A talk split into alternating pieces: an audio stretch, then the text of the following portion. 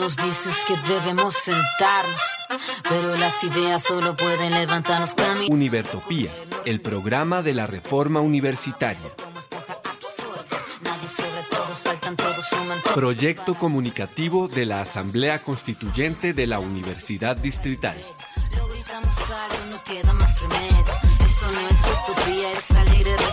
Por una educación como derecho y bien común. Escúchenos en frecuencia libre en las redes sociales y los espacios de encuentro ciudadano de la universidad, el campo y la ciudad.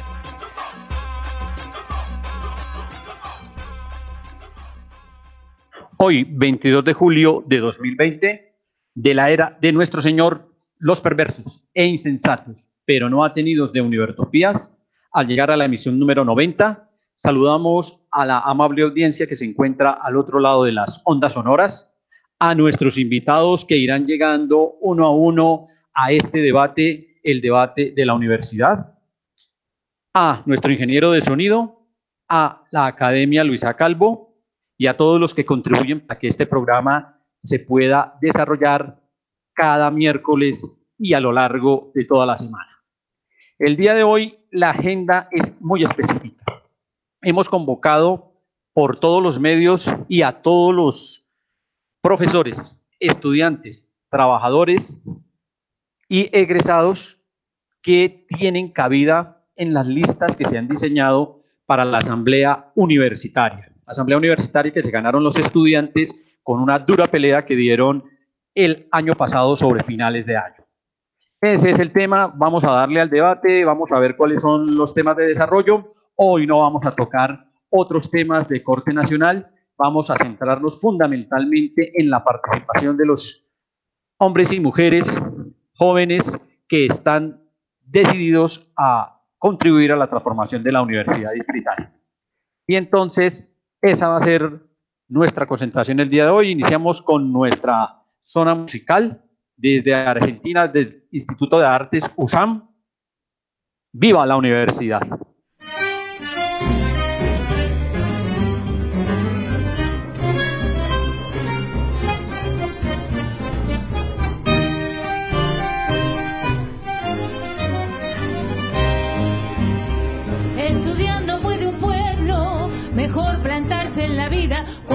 Saber se cultiva.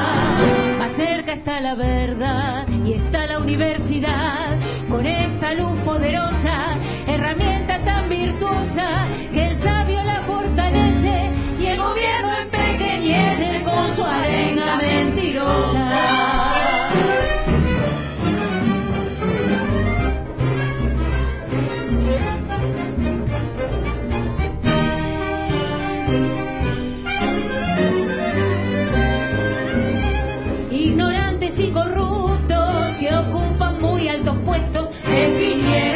Presupuestos y salarios con monedas.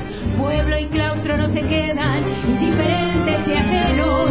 Luchar no es asunto nuevo y nuestro emblema es el mismo. La ignorancia es el abismo y el entreguismo el veneno.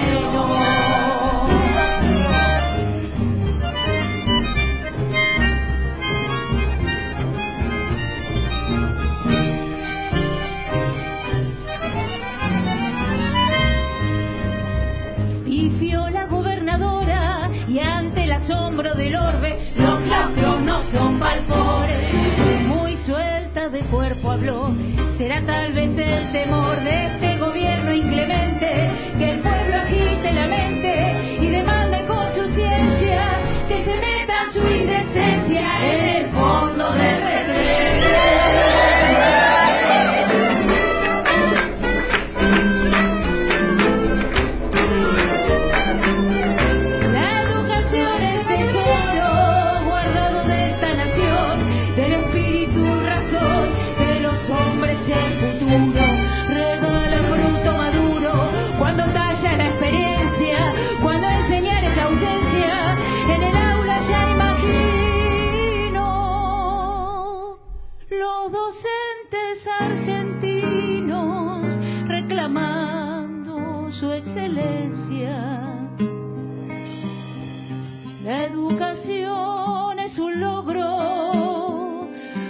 de nuestra historia que refleja la memoria.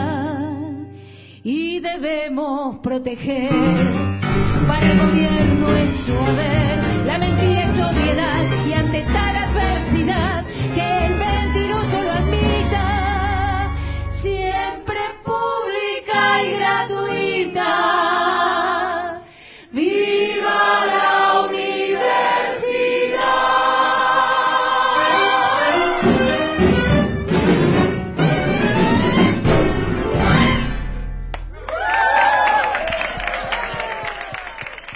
Bueno, y entonces damos inicio al debate que tenemos propuesto para el día de hoy.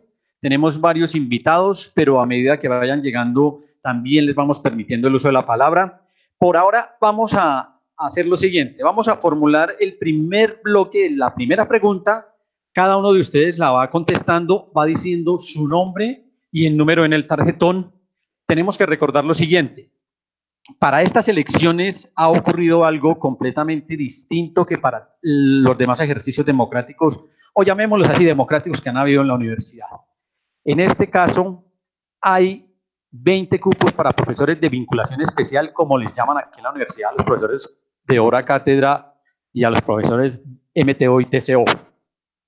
Así que ellos competirán en Francalir entre ellos, no importando la facultad. Igual ocurre con los profesores de carrera. Los profesores de carrera compiten por 20 cupos entre ellos. Los estudiantes si no tuvieron división. Se quería formalizar una división entre estudiantes de pregrado y estudiantes de posgrado, pero no tuvo efecto y todos los estudiantes quedaron en el mismo bloque, en el mismo tarjetón, 40 estudiantes de pregrado o de posgrado. Y los egresados, que tienen también su cupo respectivo, se presentan como egresados, se inscriben, se presentan y hay un bloque también para trabajadores para formar un total de 100 personas. Así que vamos a hacer el uso de la palabra de la siguiente manera. Inician primero los profesores de vinculación especial en este primer bloque, luego los estudiantes y profesores de carrera que vayan llegando van cerrando la presentación. Si llegan egresados, le damos la palabra a egresados. Si llegan trabajadores, le damos la palabra a los trabajadores. En este momento solamente tenemos profesores de vinculación especial, estudiantes y profesor de planta. Entonces arrancamos con los profesores de vinculación especial. Arranquemos con el profesor Adrián. Hola, saludos Jairo, muchas gracias por la invitación. Mi nombre, bueno, es Adrián Gómez, yo vengo con el número 11 mm, por la Facultad de Artes a candidato a la Asamblea Universitaria. No sé si de una vez contesto pregunta o solo presento y después contesto. Listo, ahorita les hacemos las preguntas de rigor. Muchas gracias, Edgar. Alfonso. Listo, profesor Edgar Alfonso. Muchas gracias por la invitación. Soy Edgar Alfonso Ramírez, profesor de la Facultad de Ciencias y Educación, número uno en el tarjetón. Listo, profesor Carlos Humberto Moreno. Muy buenas tardes a todos los compañeros. Mi nombre es Carlos Humberto Moreno, número 14 en el tarjetón de la Facultad Tecnológica. Eh, soy eh, docente de Ciencias Sociales y Humanas. Bueno, en este momento, ¿hay algún otro profesor de vinculación especial, como mal los llaman en esta universidad, presente? Bien, entonces vamos con el profesor Haider Bautista, que es profesor eh, de carrera de la universidad. Muy buenas tardes, Jairo, y a todos los radioescuchas. Eh, como usted comentó, Jairo Osvaldo Bautista Herrera, profesor de la Facultad del Medio Ambiente y Recursos Naturales. Listo. ¿Hay algún otro profesor de carrera que se encuentre en este momento ya vinculado a la emisión? Bueno, entonces vamos con nuestros estudiantes.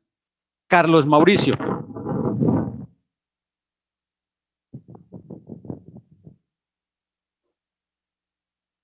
Carlos Mauricio.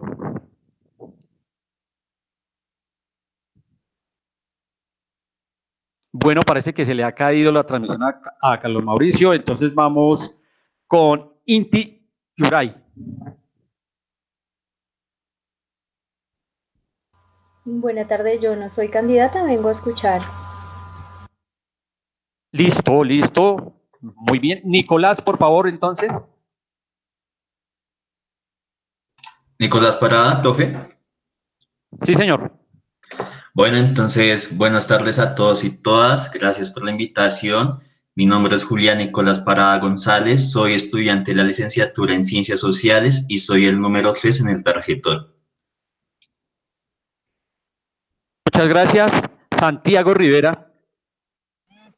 Buenas tardes a todos y todas. Gracias también a, a, los profes y las profes por la invitación. Mi nombre es Santiago Rivera, estudiante de la licenciatura en física, el número 9 en el tarjetón. Bien, tenemos más personas aquí, pero queremos saber si efectivamente van a participar. Juan Manuel.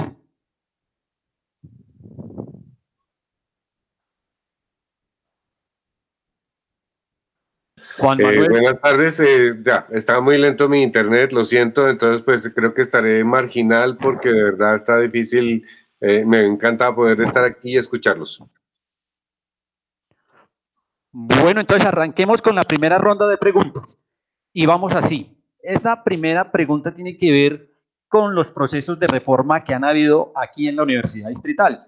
Hemos tenido experiencias en el año 2003, el Congreso Universitario, en el año 2008, la Asamblea Consultiva Universitaria, en el año 2015, la Asamblea Constituyente Universitaria que se hizo a través de una hoja de ruta que todavía es válida o todavía no ha sido derogada. Y estamos en un proceso que llevó a que en el 2017 se entregara un documento que es la integración de lo que trabajó la Asamblea Constituyente con el Consejo Superior Universitario. Y hoy hay una nueva, un nuevo documento, que no podemos decir que es de reforma, es un nuevo documento que tiene el Consejo Superior Universitario. Entonces, la pregunta es, frente a, esos, a esas experiencias, frente a esos documentos, ¿qué nos pueden contar cada uno de ustedes si arrancamos en el mismo orden en que se presentaron? Entonces inicia Adrián.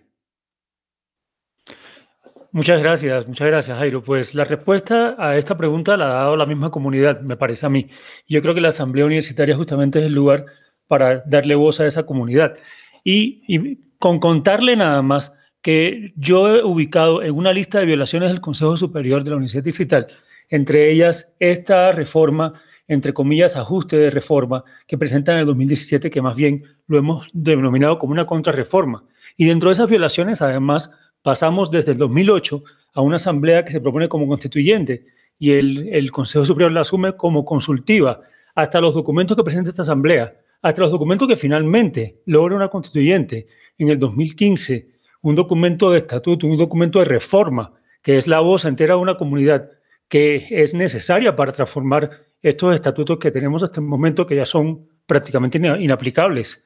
Y eh, ese es el documento para mí que se comprometió en una resolución que el Consejo Superior emitió, donde primero designó a la Asamblea Constituyente con la capacidad de construir este estatuto. Y después se comprometió con una ruta que pasaba por tres fases. Y en medio de ese recorrido y a partir de cambios del Consejo Superior, de pronto aparece, después de un tiempo de silencio, unos ajustes a lo que sería la reforma para mí real, estatutaria, la reforma de la primera constituyente, que es la misma comunidad, y aparece este ajuste del 2017, que realmente para mí eh, se contrapone con muchos elementos fundamentales de la, de la reforma estatutaria de la constituyente. Y son elementos que tienen que ver con la esencia misma de universidad democrática, una noción de autonomía que ha sido mal interpretada históricamente, una noción de campos, una noción de relación con la sociedad, una noción de gobierno y de autoridad, que me parece a mí que de fondo es muy delicado tocar. Entonces mi respuesta es clara, porque es la respuesta que ya ha dado la comunidad en un tiempo muy largo, muy largo de participación, de inversión de energía también, y de participación democrática, que es la que queremos nosotros eh, fomentar y eh, defender. Y es que el documento que considero que como asambleísta eh, debemos defender y que yo pienso defender como asambleísta es el documento de la constituyente que se arma desde el 2015, que viene trayendo todo el proceso desde, el 2008 y que se presenta en el 2015 y que termina contraponiéndose con una contrarreforma, considero yo, del Consejo Superior. Entonces, en ese sentido, es lo lógico, es lo coherente en, la defensa de la democracia y de la comunidad plantear que nuestra universidad necesita que eh, la ruta con que se comprometió eh, toda la institución sea la ruta que llevaba el documento de reforma, estatuto de la constituyente 2015. Muchas gracias, profesor. Le recordamos a nuestros participantes, tal vez no lo dije, tenemos un límite de tiempo, este programa tiene una duración de 60 minutos, así que nos toca recogernos en el tiempo lo más que podamos. Profesor Edgar, por favor, tiene la palabra. Muchas gracias. Eh, he acompañado el movimiento universitario en los últimos 10 años por una universidad pública, gratuita y de calidad, y sus repercusiones dentro de la universidad distrital por una reestructuración democrática de la universidad. he participado de la constituyente, he formado parte de la mesa de negociación eh, y por eso creo firmemente en la necesidad de que la asamblea universitaria abra los espacios de participación que, que nos pide la, la constitución de 1991 y que no se han querido reconocer en la universidad. Soy doctor en pedagogía y la asamblea universitaria para mí es una estrategia pedagógica, tal vez la más importante de la universidad para la formación humana, ética y política de toda la comunidad universitaria. La universidad, y en particular la pública y la del distrito, es un laboratorio de país. Entonces, lo que deseamos para el país, tenemos que construirlo entre nosotros. Un país que sea capaz de respetarse en medio de la diferencia, que sea capaz de debatir con argumentos, de llegar a acuerdos y de respetarlos. Entonces, tengo puesta mi esperanza en la Asamblea Universitaria porque tengo puesta mi esperanza en el país. Soy Edgar Ramírez, número uno en el tarjetón eh, de los profesores de vinculación especial. Muchas gracias. Gracias, profesor Edgar. Profesor Carlos Humberto. Bueno, muchas gracias a todos y bueno, pues eh, realmente no conozco muy bien todo el proceso de la, de la constituyente eh, del 2015-2018, eh, pero sí conocí todo el proceso de la Asamblea Consultiva del 2008-2009. y pues realmente pienso que lo que nos enseñó la Asamblea Consultiva primero pues es el ejercicio de la participación y segundo, que eh, definitivamente uno de los males eh, o el mal, el peor mal que tiene la universidad es el Consejo Superior, ¿no? Y es en el Consejo Superior donde se ha fraguado todos los males de la universidad y desde ahí creo que mientras no logremos modificar ese Consejo Superior y lograr otro organismo de participación como lo que se plantea en este momento con la Asamblea, de, eh, la Asamblea pues tiene que ser eh, un garante e incluso tiene que ser la Asamblea un organismo que esté por encima del Consejo Superior. No sé cómo lo iremos a lograr, pero esa sería una tarea que tenemos ahí desde la Asamblea. Eh, pues hablando un poquito de la Asamblea Consultiva, pienso que eh, es importante volver al discurso de las escuelas de pensamiento, de los departamentos, separar las funciones administrativas de la academia, fortalecer ese consejo superior, cambiar esa, e, esa, es decir, que hayan dos profesores, por lo menos dos estudiantes y, y pues si no, si sigue estando, por ejemplo, el, el, el, los representantes del gobierno como el del presidente y del ministro o de la ministra, pues eso es un desbalance, lo cual hay que cambiar ese balance, ¿no? Eso sería por ahora. Bueno, llegado muchos más candidatos a la Asamblea Universitaria y los vamos a poner en contexto. Estamos contestando una pregunta que tiene que ver con la participación en las reformas que ha habido. Es decir, vamos a 2003 Congreso Universitario, vamos a 2008-2009 Asamblea Constitutiva Universitaria, vamos a 2015 Asamblea Constituyente, documento que sale en el 2017, una concertación entre el Consejo Superior y la Asamblea Constituyente, y el documento del 2018-2019, que es el documento del Consejo Superior Universitario en contravía de los acuerdos previamente establecidos. Estamos preguntando qué concepción tienen ustedes y con cuál documento de esos que están propuestos creen que su propuesta programática está. Entonces, vamos con el profesor Convariza.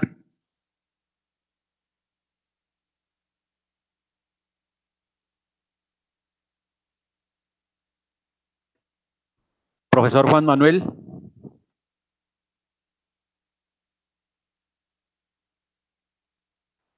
Parece que hay problemas con el micrófono del profesor Juan Manuel, entonces, profesor Haider, por favor. Haider no es candidato, Jairo. Jairo, eh, muchas gracias por... la- Estoy en este proceso democrático interesante para la universidad, dentro de un proceso de evolución y dentro de muchas consultas que se han desarrollado entre las asambleas que se han propuesto una serie de documentos que se han ido evolucionando y esta participación es directa por una sencilla razón.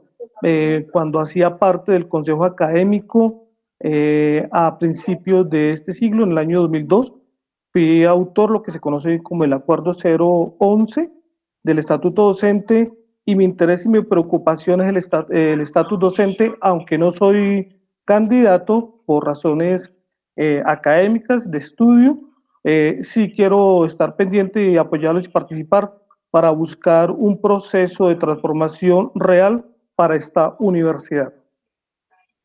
Listo. Muchas gracias, profesor. Eh, ha ingresado el profesor José Benedicto Novoa. Profesor Novoa tiene la palabra. Bien, buenas tardes eh, para todos. Eh, bueno, yo participé en la Asamblea Constituyente, estuve en todo el proceso desde la etapa de sensibilización hasta la redacción del estatuto, del estatuto final. Eh, estuve en la comisión académica y pues si a mí me preguntaran con cuál documento me quedaría, yo me quedaría con el del 2015 en gran, en gran medida, ¿no? Porque temas como el buen vivir, eh, los principios epistemológicos que redactamos, que luego fueron desaparecidos, el carácter decisorio de la asamblea universitaria, es decir, a mí ese documento pues realmente era el que, el que más, eh, digamos, por el cual, por el cual me, más me identifico. ¿Qué me queda de experiencia de la asamblea de la asamblea constituyente y del conocimiento de todo lo que ha sido el intento de reforma? Que hay unas redes clientelares en la universidad que no la quieren, básicamente porque la reforma académico-administrativa rompe con toda la estructura de clientelismo político y de clientelismo, llamémoslo académico, que hay en la universidad y de corrupción. Entonces, eh, para mí es claro que el ILUD, el IDETSU, porque lo vimos en el debate de la constituyente, no querían realmente la reforma y que es necesario hacer las reformas desde lo académico, desde lo administrativo y colocar una universidad más al servicio de la ciudad, más al servicio de la ciudad-región. Entonces yo me identifico bastante con, con la perspectiva que hicimos en el 2015. Eh, aquí hay varios, Jairo, María Eugenia, eh, varios de los que estuvimos ahí. Yo me hubiera identificado bastante con esa. Eh, obviamente creo que hay que ir a pelear en la asamblea eh, la- el estatuto, los estatutos derivados, eh, la mejor, el mejoramiento de la condición laboral de los docentes mm, de la universidad, eh, pelearnos la financiación de la universidad. O sea, son muchos puntos. Así la asamblea no sea decisoria como queríamos, nos da legitimidad y nos coloca en un plano diferente en la universidad. Muchas gracias, profesor. A ver, arranquemos. Daniel Steven, tú eres candidato. ¿Listo?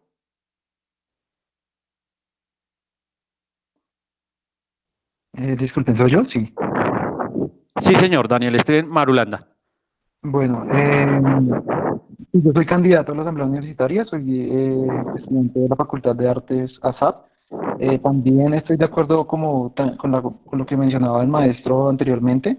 Eh, pues realmente la, la reforma y el tema de la constituyente pues son, ah, digamos que las apuestas que nosotros tenemos como candidatos también, pues hablo por mí también por mis compañeros que vamos como con una planilla de propuestas eh, unificada. Eh, realmente pues sentimos que, que sí existe ese malestar en la universidad, que hay digamos que cierto clientelismo, como decía el maestro, y, y, y pues realmente nuestra intención también es esa, si logramos entrar en la asamblea, pues sería realmente desde, desde el apoyo a estos dos, a, la, a la reforma y a la constituyente y, y pues eh, a la propuesta que hay de 2017. Entonces, pues eh, realmente, pues sí, esperamos poder eh, participar del espacio y aunque pues sabemos que está difícil, sobre todo nuestra facultad, pues eh, tiene muy pocos estudiantes y ya que no se dieron, digamos que curules por, por facultad, sino que ah, fueron a nivel general, pues estamos bastante preocupados por el tema de que no logremos tener alguna representación en la asamblea universitaria. Entonces, pues eso principalmente. Y pues nada, muchas gracias por la invitación y por el espacio. Muchas gracias, Daniel. Compañera Jamie Castañeda. Eh, buenas tardes, eh, quiero agradecer pues por el espacio. Eh, es muy importante dialogar em, de, pues, sobre estos temas. nosotras y nosotros como candidatos a la Asamblea Universitaria pues le tenemos la apuesta pues, la pues la defensa de la reforma em, a la reforma de la constituyente, el estatuto general, la reforma al al estatuto general, los estatutos derivados y pues las distintas necesidades que tenemos nosotras y nosotros como estudiantes dentro de la universidad. Em, y pues nada, em, eh, garantizar pues también eh, que pues si llegamos allá a, la asamblea universitaria, pues que se escuchen las voces de pues de todos los estudiantes, porque nosotros como voceros tenemos, tenemos pues que garantizar eh, esto. Y pues nada, muchas gracias por el espacio. Eh, pues yo soy Jamie Castañeda de la licenciatura en Humanidades y Lengua Castellana y soy el número 8 en el tarjetón. Muchas gracias, Jamie. El compañero Santiago Rivera. Bueno, bien. Sí, eh, digamos que nosotros, como estudiantes, candidatos y candidatas a la, a la Asamblea Universitaria, hemos tratado y estamos en ese proceso de construcción de una posición conjunta y digamos que en efecto hemos, eh, digamos que dado una posición común en cuanto a la defensa del estatuto de, de, reforma del año 2017, por cuanto digamos que a la concepción histórica que se ha dado, digamos que se ha evidenciado en efecto una mayor participación eh, universitaria por parte de toda la comunidad universitaria, a diferencia también y contramano de cómo se ha venido gestando también los mismos documentos de, dirección y de gobernación por parte eh, y particularmente de la Universidad Distrital, en donde se han encargado unos pocos de, digamos, como que realizar esos procesos. Entonces, digamos que en efecto eh, es, una, es una posición conjunta, eh, por lo menos de candidatos y candidatas a la, a la, Asamblea Universitaria, y ya como lo manifestaba la compañera Jamie, hemos tratado, digamos, como de, de, hacer esa alternancia y de tratar de ir construyendo una democracia que, que digamos, no se, no se base en la representación, sino en efecto, digamos, también en la representación y deliberación, y también en ese sentido, pues, tener un proceso muy cercano a, a los estudiantes, a nuestros compañeros y compañeras que eh, por alguna razón no puedan, digamos, tener alguna voz en cuanto a, a, incidencia de la asamblea universitaria, pues digamos que nosotros tratar también de, de darla allí. Bueno, Estamos terminando entonces con esta primera ronda.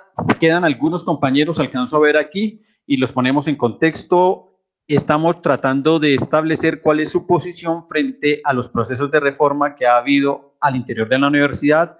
2003 Congreso Universitario, 2008-2009 Asamblea Consultiva Universitaria, 2015 Asamblea Constituyente Universitaria, 2017 Documento Conjunto de Asamblea Universitaria o Constituyente con eh, Consejo Superior Universitario 2018-19, un documento del Consejo Superior Universitario. Veo aquí con el uso de la palabra a el estudiante Wilmar, Wilmer Alexander Rayo. Eh, muy buenas tardes, eh, ¿cómo están? Me, me, me, aplace, me halaga saludarlos. Yo soy Rayo de Ingeniería. ¿Me escuchan? Que escucho por ahí a Carlos Humberto Moreno. ¿Aló, me escuchan? Hola, sí, sonido. Sonido. Hola, hola. Sí, señor, sigue, sigue, sigue. Alice. Eh, muy buenas tardes, me presento. Mi nombre es Wilmer Rayo, soy estudiante de Ingeniería Eléctrica en la Facultad Tecnológica. Eh, digamos que, pues yo quiero primero empezar por decir que, que pues digamos que eh, yo ya eh, estoy, digamos que por culminar mi proceso de formación en la universidad. Eh, posiblemente ya para el, el próximo año, ya pues digamos que esté graduándome de la universidad. pero dentro de lo que hemos venido hablando en la Facultad Tecnológica con los otros compañeros, es que la idea y lo importante de esto es que podamos tener un común acuerdo en función de lo que se quiere hacer en la, en la Asamblea Universitaria. Y es este, este ejercicio del 2017 que se hizo con la constituyente universitaria, el pionero de lo que vamos a llegar a, a, proponer. Sin embargo, si nos parece que, o bueno, a mí en lo personal me parece que es necesario hacer una revisión previa de cuál es el alcance y el objetivo de la asamblea universitaria y cuáles son las reglas del juego dentro de esta misma. Que ese, ese debate se tiene que agotar en primera instancia dentro de la asamblea y pues digamos que una vez teniendo en cuenta las reglas claras de juego eh, y los alcances de dicha asamblea, pues ya podemos empezar a trabajar en la reforma estatutaria de la universidad y pues digamos que empezar a, a combatir también una cosa que me parece importante, que es el control a las administrativas de la universidad. Eso pues digamos que en muy pocas partes lo dice, pero sí sería bueno que la asamblea universitaria tuviera un ejercicio de control de la universidad o de la administrativa de la universidad. Con eso no pasan todas estas cosas administrativas que han venido pasando. Muchas gracias. Bueno, y remata el compañero Julián en este primer bloque de preguntas. Gracias, profe. Bueno, respecto a la pregunta, ya las diferentes intervenciones han mencionado los diferentes procesos y experiencias que se han dado desde casi más de 20 años al interior de la universidad. Y eso pues también nos da un panorama de que esto ha sido una lucha en torno a una bandera que ha sido la autonomía y el gobierno universitario como tal, ¿sí? Y que en el caso del estamento estudiantil, pues tiene una característica, es de que es un estamento que tiene un relevo generacional. Somos actualmente una generación muy diferente, con unas características diferentes a las que participó en el paro del 2014, que logró ese paro, se crea la hoja de ruta para la Asamblea Constituyente de 2015 y también una, ah, y también, por decirlo así, una generación diferente a la que participó en el paro del 2016, paro del 2018 y paro de 2019, ¿sí? Entonces, es importante entender ese relevo generacional que ha habido al interior de la universidad, porque somos una generación nueva la que estamos acá, pero que de igual manera entendemos el significado, entendemos la importancia de este espacio y entendemos que la lucha no termina con nosotros, sino al contrario, de nosotros en lo que logremos en la asamblea universitaria depende mucho de lo que siga de ahí en adelante como tal la lucha por esta, por esta bandera de la autonomía y el gobierno universitario.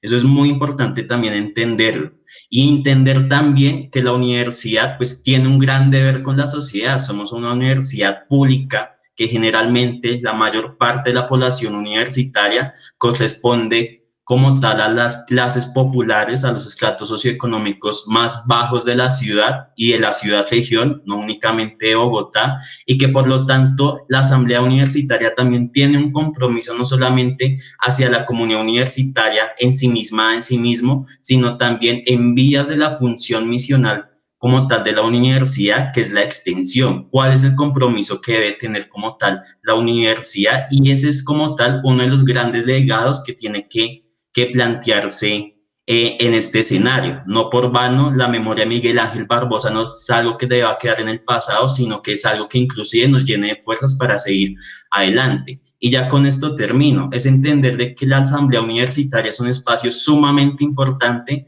pero que igual el proceso de movilización y de lucha no repercute únicamente a este escenario. Es una lucha intestinal al interior de la institucionalidad de la universidad pero como tal necesitamos de que el estudiantado de los profesores y los diferentes estamentos de la universidad estén lo suficientemente organizados y tengan una capacidad de movilización y de construcción política para plantear y defender esa universidad que tanto nos hemos pensado durante tantos años. Muchas gracias.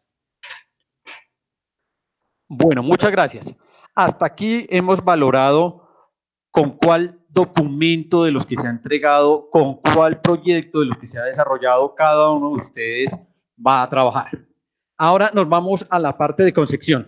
Vamos a preguntarle a cada uno de ustedes y vamos a arrancar justo con los dos compañeros que acabaron de ingresar. Vamos a arrancar con Carlos Araque y con la compañera Egna. La pregunta concreta es, ¿con qué concepción de universidad ustedes se han presentado a trabajar en la asamblea universitaria? Cada uno de ustedes. Y arrancamos entonces con el profesor Carlos Araki. Bien, eh, no, primero Egna, por favor. Es que todavía estoy enterándome como del asunto. Bueno, Egna acabó de entrar. Egna, ¿alcanzaste a capturar la pregunta? O bueno, arranquemos otra vez en el orden que traemos y ustedes eh, van armando la configuración. Y entonces arrancamos con Adrián porque no tenemos cómo tener el orden preciso, entonces vamos alfabéticamente. Adrián. Bueno, muchas gracias. Pues la concepción de universidad es la, la, universidad que se constituye sobre la misma comunidad. Ojalá la constituyente no sea un espacio que terminó y ahí quedó y delega en la asamblea universitaria, sino que la, que la constituyente se mantenga como un espíritu de esta universidad, en tanto que es la constituyente primaria, que es la misma comunidad. Concepción de universidad, universidad democrática, democrática realmente democrática y participativa.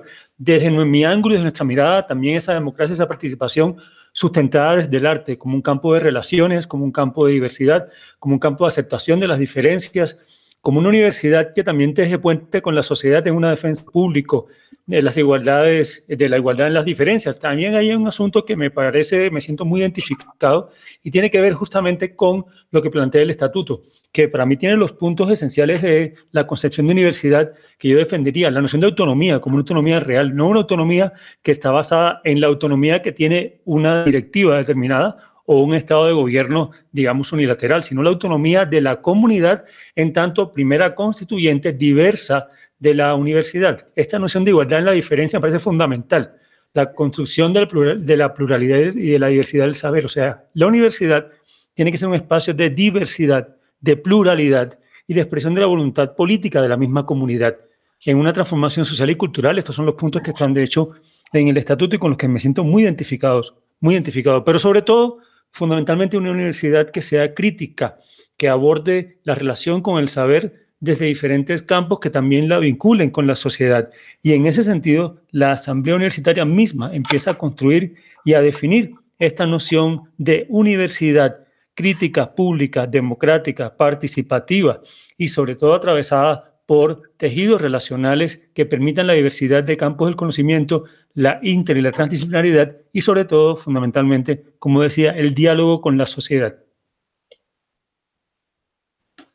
Muchas gracias, profesor. Profesor Carlos Humberto Moreno.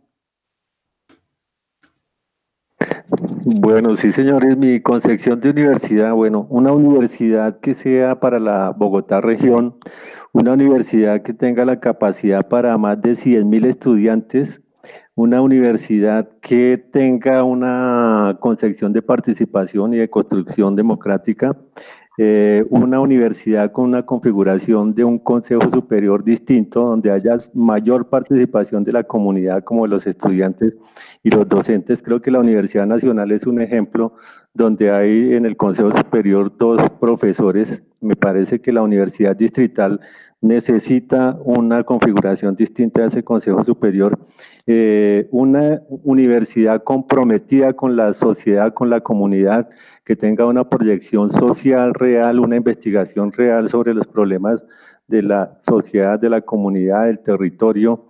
Eh, una universidad que eh, esté a cargo de la educación de los bogotanos, no solamente la educación superior, sino también de la educación media, eh, por eso en, otro tiempo habíamos eh, promovido la idea de que se creara la Dirección de Educación Media. Me parece que es importante que la universidad tiene un compromiso no solamente con la educación superior, sino con la educación media también, y en esa medida tiene que intervenir la educación media, tener una Dirección de Educación Media. Eh, una universidad deliberativa, participativa, pues no sé hasta dónde autónoma, porque ese discurso de la autonomía se vuelve eh, de una arma de doble filo. Por ejemplo, si vemos el tema de la autonomía, eh, pues eh, gracias a la autonomía es que se creó el IDEXUB y se acabó con todo el tema de la proyección social y se creó todo un foco de corrupción precisamente por la autonomía de que el Consejo Superior creó un fondo autónomo, prácticamente un, un, ejercicio paralelo de la oficina financiera de la universidad. Entonces, no sé hasta dónde la autonomía y tendríamos que discutir mucho más de fondo todo ese tema de la autonomía, ¿no? Porque autonomía siempre habrá unas normas y unas leyes que regulen la universidad, entonces hasta dónde y cómo vamos a pelear la autonomía. Entonces, esa sería como mi concepción de universidad. Gracias, profesor Carlos. Recordemos que estamos hablando sobre la concepción de la universidad y que los tiempos en la emisora, en el trabajo que hacemos aquí son limitados, 60 minutos. Cada uno que intervenga un minutico. Profesor Edgar Alfonso, y seguimos en orden alfabético. Pues la, mi concepción de universidad es la de la UNESCO, debe ser una universidad para el buen vivir y convivir. Eh, en el documento de 2015 de la UNESCO de replantear la educación se apoya en el pensamiento ancestral indígena latinoamericano y eso fue despreciado en el documento de 2015 por las directivas retardatarias de la universidad.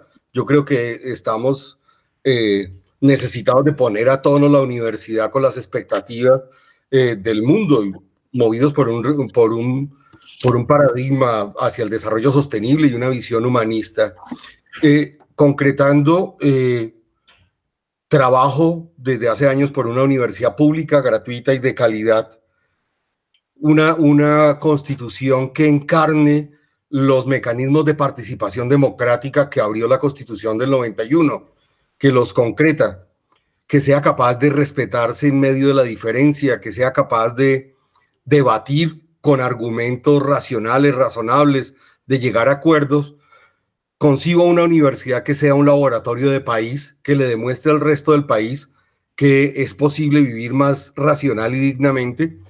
Y, eh, y por otro lado, eh, que sea una universidad que oriente la política pública. Si tuviéramos políticos inteligentes, se apoyarían primero en la universidad, en su capacidad de investigación para mejorar la calidad de vida y el bienestar de todos los ciudadanos. Muchas gracias, profesor. Y seguimos ahora sí en el orden alfabético. Carlos Araque, profesor. Bueno, buenas tardes para todas y todos. Bien, eh, no sé si me gaste más de un minuto, pero bueno, intentaré. Eh, lo primero que quiero plantear dentro de la universidad que percibo y concibo es eh, una universidad pública, pero no en el sentido de que es pública y entonces es barata para la gente, sino público en el sentido de que lo público es lo que pertenece a todo el mundo y que por lo tanto es lo que más debemos amar y cuidar, ¿sí? Entonces me parece que ese sentido lo público tiene que ver más con los niveles de pertenencia de la comunidad a la universidad y de la comunidad a la universidad.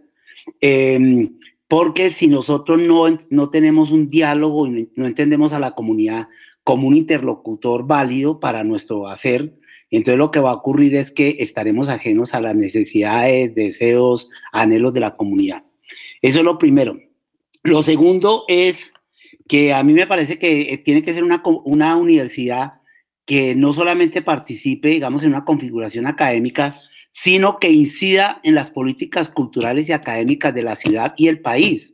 Porque es que eh, si bien es una universidad distrital, pues eh, Bogotá es el centro, digamos, académico y cultural de la nación y tiene que incidir en todo el desarrollo, que entonces también pensar que no es una universidad que se presenta como una universidad, como un espacio académico, sino que incide en las políticas culturales y en las políticas artísticas y en las políticas económicas de la ciudad. Eh, lo otro que quisiera comentar es que eh, yo, yo percibo que la universidad es un espacio, digamos, de política.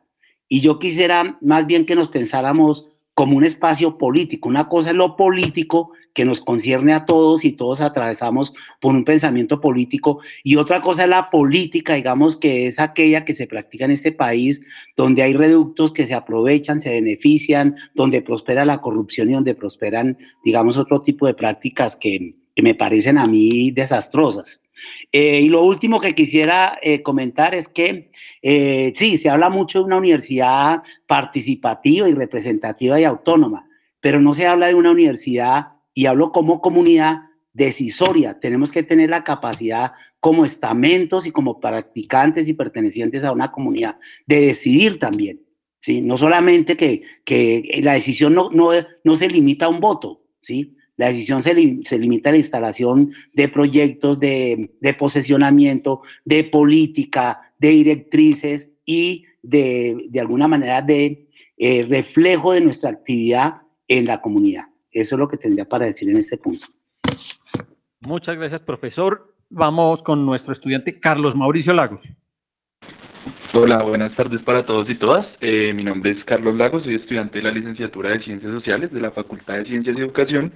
Y frente al eh, modelo de universidad que, que, me pienso y que creo que nos pensamos como estamento estudiantil, eh, creo que muchos de los, de los elementos que se pueden recoger se encuentran incluso dentro del mismo documento de reforma del 2017, ¿no?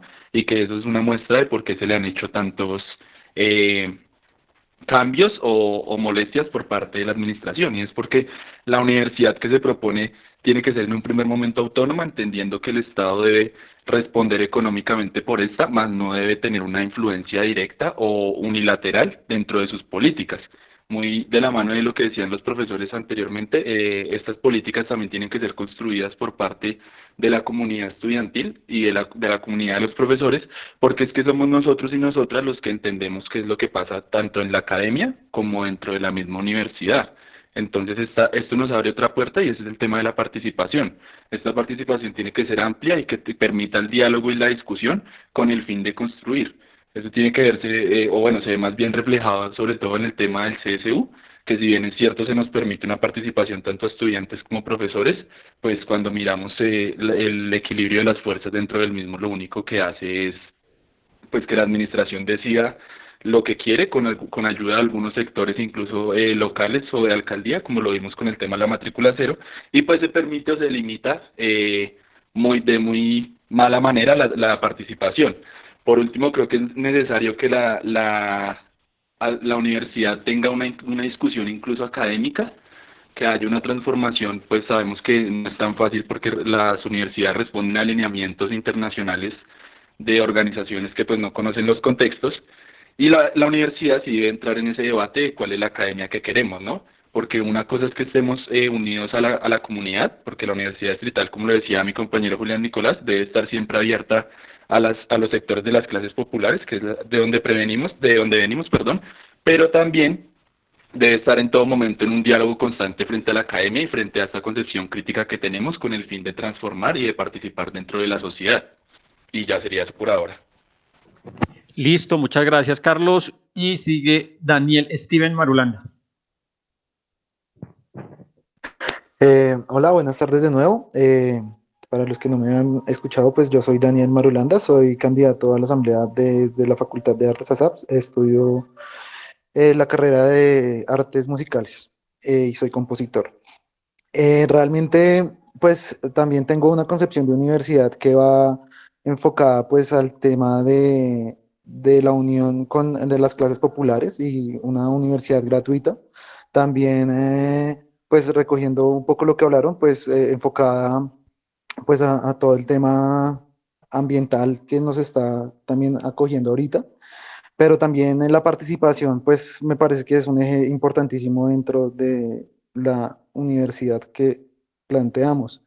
Y, pues como lo mencionaban también los compañeros, eh, siento que, que pues eh, la participación está muy controlada dentro de la universidad y el espacio de asamblea universitaria siento que es como eh, este espacio en el que se nos permitiría de pronto una participación más amplia, eh, a pesar de que se ha encontrado pues digamos que muchos obstáculos en el camino. Entonces, pues sí siento que, que la, la, universidad que pues nos deberíamos plantear es una universidad que permita, como decían antes, no solamente la participación de la comunidad universitaria como tal, sino también del resto del territorio como, como, que colinde con la universidad y principalmente de los sectores populares, siendo una universidad eh, ojalá gratuita.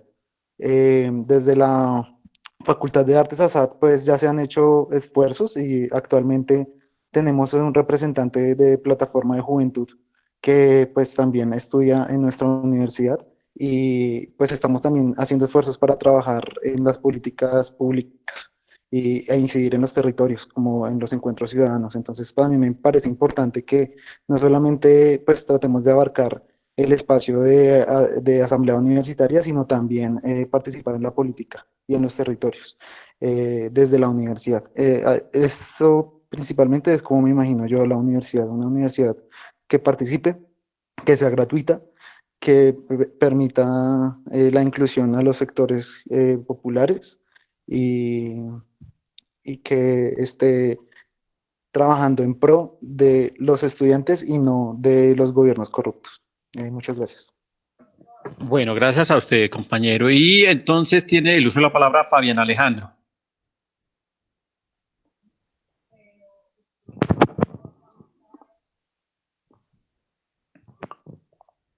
Fabián Alejandro.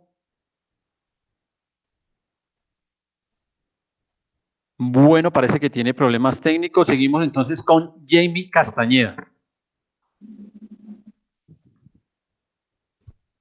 sí, bueno, eh, yo me recojo también en lo que mencionaba mi compañero Carlos, el estatuto del 2017, eh, muy, eh, digamos, como muy lo que deberíamos.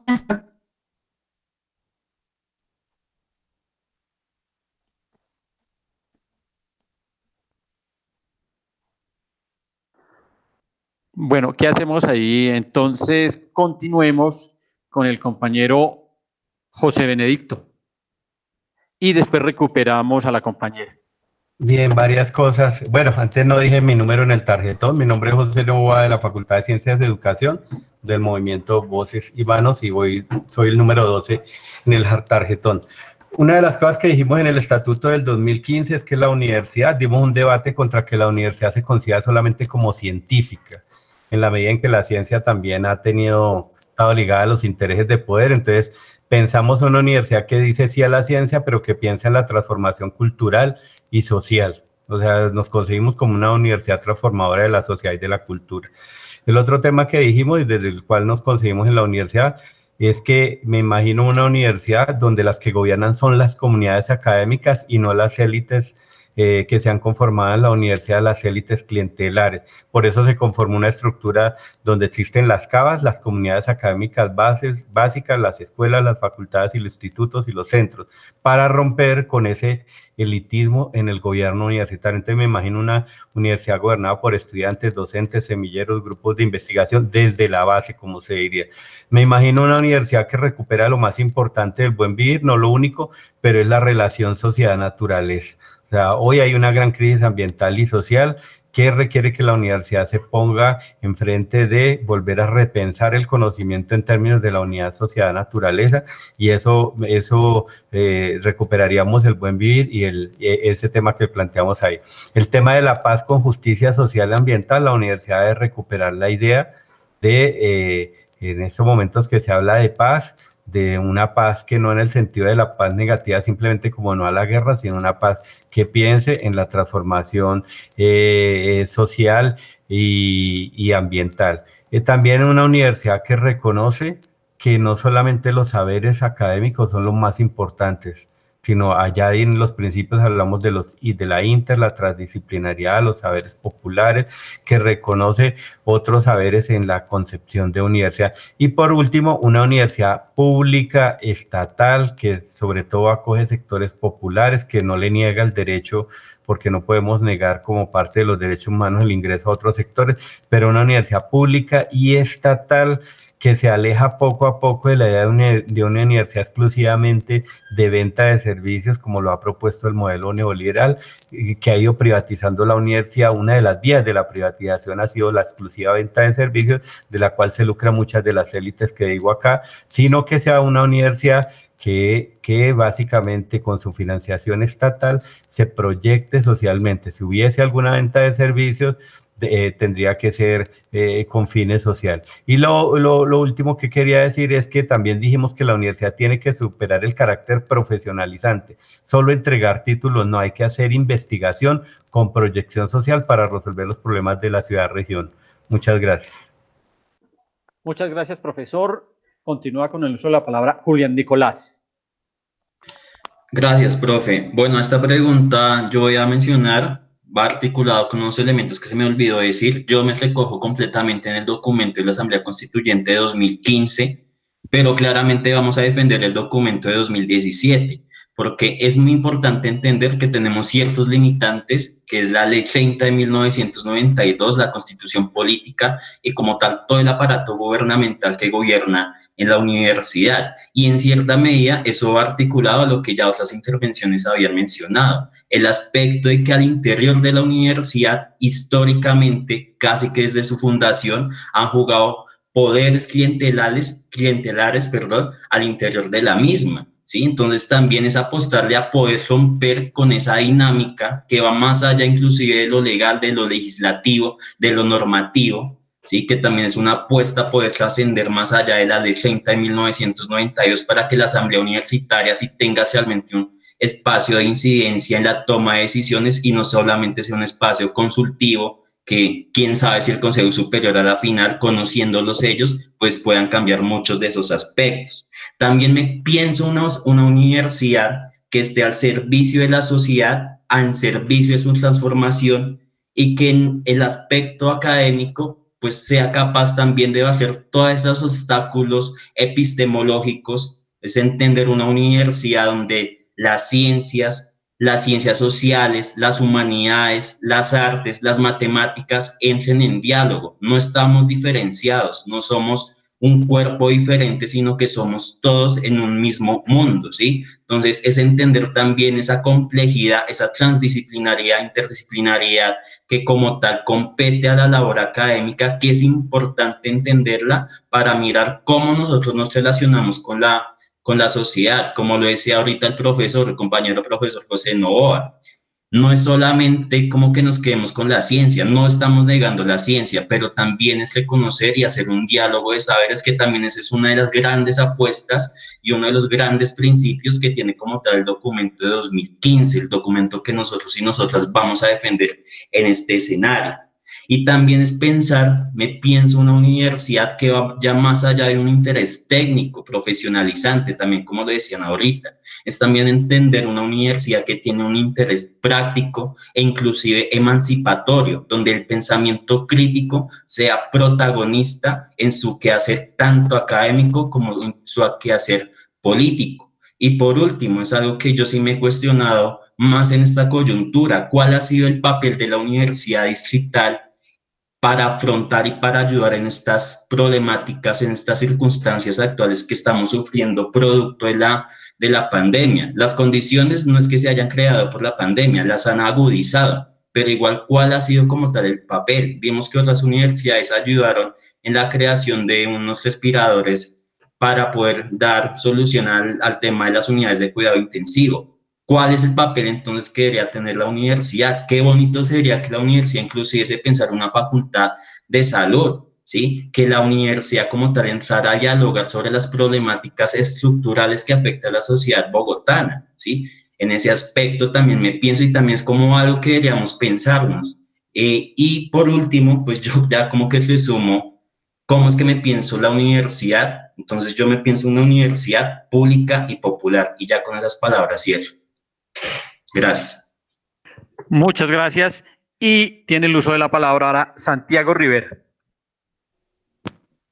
Bien, sí, en efecto también creo que mis compañeros y compañeras y algunos profesores han eh, manifestado algunas eh, generalidades en cuanto a, un sentir común y popular de, la concepción de, de, universidad. Fundamentalmente creo que, para sintetizarlo, también me pienso una universidad con carácter de clase, con carácter de clase popular, las clases que históricamente han sido oprimidas y subalternadas por intereses políticos, una universidad también eh, con carácter autónomo, fundamentalmente, eh, y que en efecto se, se realice una, una gobernación eh, de, de, una comunidad verdaderamente universitaria, no simplemente que se, que se dejen cargos, por decirlo así, también incluso minoritarios, en donde Digamos que se apagan las voces de los y las estudiantes y, también de algunos profesores críticos en cuanto al modelo actual de, universidad. Incluso también eh, me pienso una universidad que en efecto, eh, y también como está eh, incluso también consagrado pues en la, en la propia constitución, en cuanto que se concibe también como un derecho, una universidad gratuita, pública y de calidad, que en efecto la universidad no esté ajena a las dinámicas de la, de la propia sociedad, sino que además tenga una, incidencia importante eh, al interior también de la propia sociedad en cuanto a solventar algunos conflictos con proyección social fundamentalmente. Una universidad también además que esté abierta eh, a, los sectores populares y que además responda a, digamos, como a desmontar ese modelo económico, eh, político y, y, social que impera actualmente y que fundamentalmente, digamos, que repercute pues en la ciudad de Bogotá y a nivel nacional. Muchas gracias, Santiago. Y remata esta tanda de intervenciones Wilmar Alexander.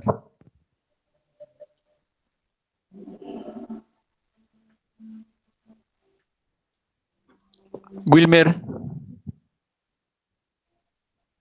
Aló, ¿me escuchan? Perfecto. Listo. Eh, bueno, yo consigo la universidad distrital y más que la concepción que tengo es la universidad distrital que necesita Bogotá y la región. Creo que es una universidad pública de carácter democrática y popular.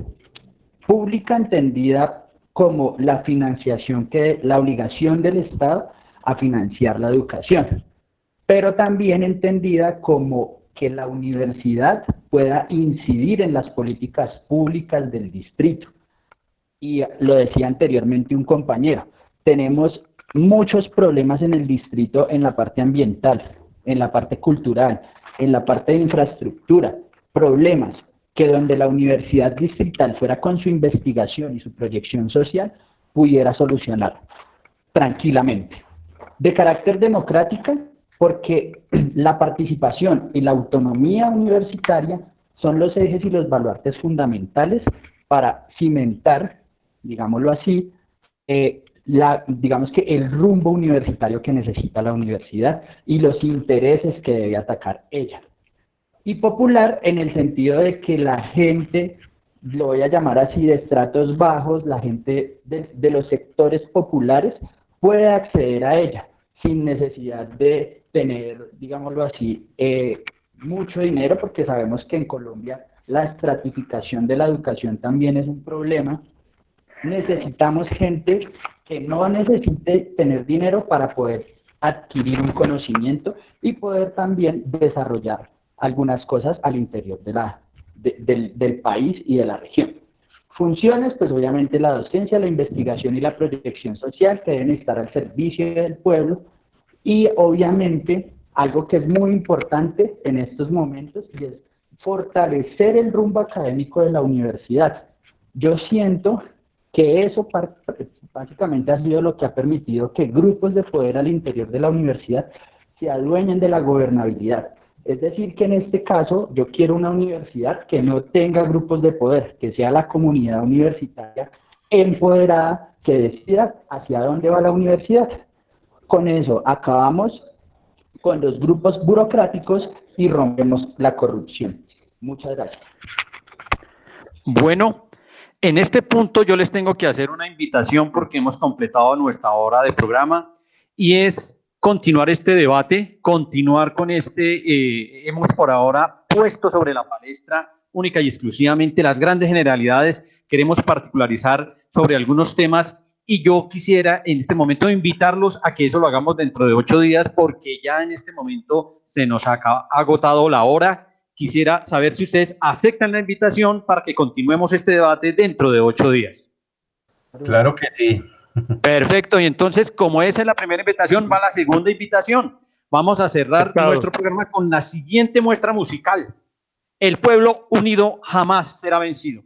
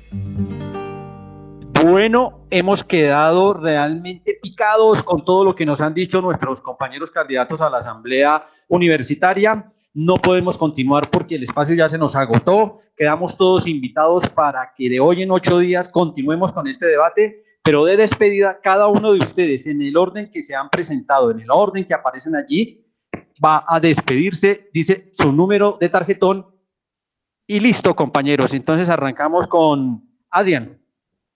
Gracias, mi nombre es Adrián Edgardo Gómez González de la Facultad de Artes ASAP, ex delegado de la mesa de diálogo, y mi número en el tarjetón para la Asamblea Universitaria es el 1111. Carlos. Bueno, mi nombre es- Ah, no, perdón. Carlos Araque, sí, Carlos Araque. Bien, eh, bien, buenas tardes. Mi nombre es Carlos Arate Osorio. Eh, soy docente de planta de la Facultad de Artes. y mi número de tarjetón es el 2828. Carlos Humberto. Mi nombre es Carlos Humberto Moreno, docente de la Facultad Tecnológica de Vinculación Especial. Mi número en el tarjetón es el 14. Carlos Mauricio. Buenas tardes, mi nombre es Carlos Mauricio Lagos, soy estudiante de la licenciatura en Ciencias Sociales y mi número en el tarjetón es el número 11. Daniel Steven. Eh, buenas tardes, mi nombre es Daniel Steven Marulanda, eh, soy de la Facultad de Artes ASAP, estudiante de música, y mi número en el tarjetón es el número 28. José Benedicto. Eh, mi nombre es José Nova, docente de planta de la Facultad de Ciencias y Educación. Mi número en el tarjetón es el número 12. Muchas gracias. Julián Nicolás. Soy Julián Nicolás Parada González y mi número de tarjetón es el número 3. Santiago. Mi nombre es Santiago Rivera, estudiante de la licenciatura en física y mi número de tarjetón es el 9. Y Wilmer. Mi nombre es Wilmer Rayo, soy estudiante de Ingeniería Eléctrica de la Facultad Tecnológica y mi número de tarjetón es el 49. Quiero agradecerle por este espacio y esperemos que la, que la Asamblea Universitaria sea ese factor determinante para el cambio en la Universidad Distrital. Muchas gracias.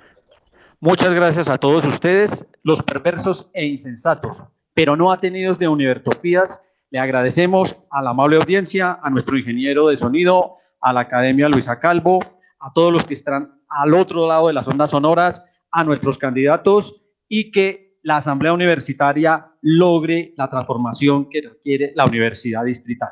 Nos vemos dentro de ocho días. Tú nos dices que debemos sentarnos, pero las ideas solo pueden levantarnos camino. Univertopías, el programa de la reforma universitaria.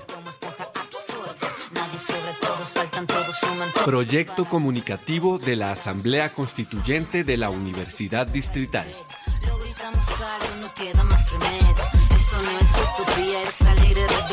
Por una educación como derecho y bien común. Escúchenos en frecuencia libre en las redes sociales y los espacios de encuentro ciudadano de la universidad, el campo y la ciudad.